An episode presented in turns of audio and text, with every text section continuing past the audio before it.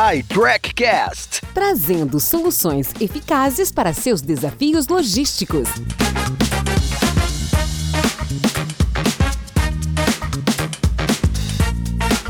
Olá, tudo bem? Bem-vindo, bem-vinda. Eu sou Paulo Bertaglia, host do iTrackCast. ITrack Brasil agora é integrante do Acordo Ambiental São Paulo, cujo objetivo é incentivar empresas paulistas, associações, municípios a assumirem compromissos voluntários de redução de emissão de gases de efeito estufa a fim de conter o aquecimento global. E temos a honra de trazer para o nosso podcast o executivo César Clark, CEO da Puclog, que é a unidade de negócio de logística do Grupo Madeira Madeira, cujos desafios estão concentrados na gestão dos estoques, previsibilidade de demanda e nível de serviço ao mercado. Clark, sabemos que o segmento moveleiro requer uma operação extremamente coordenada e racionalizada. Quais são os principais desafios logísticos no segmento de móveis e itens para casa? Olá, prazer imenso estar com vocês hoje no podcast. Vou separar essa resposta em, em, três pontos.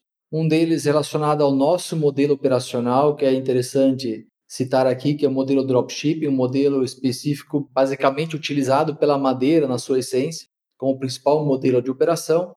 Falar do nosso perfil de produtos, que são produtos volumosos, pesados e multivolumes. E aí eu destaco um pouquinho a questão da frota de veículos. Acho que são três os grandes desafios Começando pelo dropshipping. Então, para a gente fazer uma operação dropshipping que o estoque está na indústria, é necessário, primeiramente, um bom planejamento de volume de venda, um forecast, uma integração em tempo real com os nossos fornecedores, porque a integração é pedido a pedido. Também fazer uma boa gestão da capacidade de produção da indústria e também da expedição. Basicamente, a gente tem um PCP junto com cada uma das 500 indústrias com qual nós trabalhamos hoje além de um trabalho de desenvolvimento também em melhoria de produtos e qualidade de embalagens. O nosso processo de transporte ele começa a partir da coleta nestes 500, nessas 500 indústrias que ocorrem diariamente. E para isso é necessário um bom planejamento, uma coordenação e um sincronismo também em transporte com a indústria, pois exige muitas restrições físicas. Cada indústria acaba sendo diferente uma da outra. O segundo ponto, quando a gente fala dos produtos volumosos, pesados e também por multivolumes, especialmente imóveis, mas não aí excluindo os outros itens como banheiras, louças, pisos e demais itens, eles são produtos ainda de manuseio bastante tradicional, hands-on. Né? Existe aí pouquíssimas tecnologias e também equipamentos de movimentação, opções de transporte que estão aí disponíveis para otimizar esse nosso modelo de operação e esse segmento de produtos.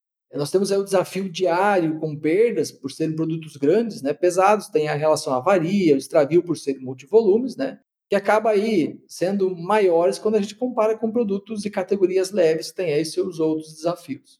Outro fator importante também nesse tipo de produto é o frete. Além dos produtos serem grandes, pesados, o nosso modelo dropshipping ele se torna um pouco mais caro porque o ciclo acaba sendo muito maior, porque ele é desde a indústria até o consumidor final, não é apenas a última milha. E por fim, então, a questão da frota de veículos. Com o crescimento aí da, das vendas online, a demanda de veículos aí ela acabou crescendo absurdamente nos últimos anos, especialmente durante a pandemia. Muitas categorias que antes eram levadas pelo próprio consumidor, elas acabaram sendo aceleradas na venda online, que acredito eu, pelo menos uns cinco anos aí na penetração. Os pedidos online, um dado aí, eles acabaram crescendo 16,9% em 2021 e essa mudança repentina até chegou a dobrar mais do que dobrar o volume no início da pandemia. Não era esperado, no momento até esperou-se uma recessão e depois veio todo esse volume. Ele foi boa naquele primeiro momento pensando em venda, mas ele também trouxe consequências de capacidade de transporte que até agora não está aí totalmente resolvida. Para pesados, nosso segmento, a gente precisa de carros específicos. Não é qualquer carro igual se utiliza hoje muito para entrega de produtos leves. E a quantidade de veículos que circulam pelas estradas brasileiras, por mais que ela tenha crescido aí 2,9%, um pouco menos de 3% no último no ano passado aí, tem um outro fator importante que a idade média acaba avançando. Então a frota acaba ficando envelhecida e insuficiente para o crescimento do e-commerce, atendimento dos pedidos e-commerce. Pensando nessa faixa etária da frota, um dado que também acaba sendo relevante, dado que a exigência do veículo acaba sendo muito pelo peso do produto, apenas 20% ela tem idade até 5 anos. E aí nós temos 52% entre 6 e 15 anos, o restante mais do que isso. Então, é uma frota insuficiente envelhecida, que acaba sendo também um desafio, né? Não bastasse isso, os constantes reajustes aí nos últimos 12 meses no valor do diesel acaba inviabilizando a continuidade de trabalho para muitos autônomos aí que possuem um ou dois veículos. Muitos deles deixaram de operar, abandonaram a profissão mas também está pressionando e colocando em risco aí médias e grandes transportadoras que possuem essa frota própria. Porque com o reajuste aí desse diesel, mesmo assim as tabelas de frete não acabam sendo equiparadas a todos esses reajustes, não só do diesel, mas como outras contas que afetam o transporte.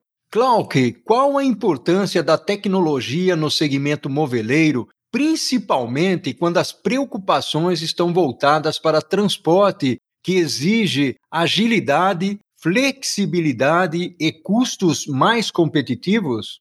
Considerando que o custo, o tempo de entrega, a disponibilidade, a satisfação do cliente e a transparência da cadeia de suprimentos são pontos cada vez mais importantes no varejo também na indústria, a logística e o transporte eles assumem um papel estratégico super relevante em que tecnologia pode ajudar a otimizar algumas coisas que eu vou citar.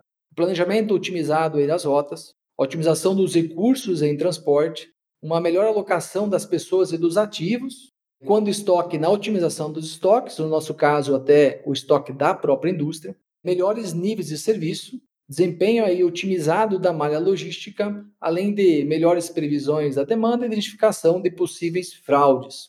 Destacando algumas delas aqui, a previsão da demanda né, é muito é muito importante e necessário para que a gente possa planejar a capacidade de movimentação, de transporte com veículos, também como o planejamento e execução do prazo de entrega com o custo de frete. Então, essa previsão da demanda, ela nos possibilita ou não otimizarmos esta operação, principalmente nos planejar. Eu dei o exemplo há pouco sobre o impacto da pandemia. Outra frente que está relacionada a controle tem o tracking, que nos dá a visibilidade dos produtos em todo o ciclo operacional, né?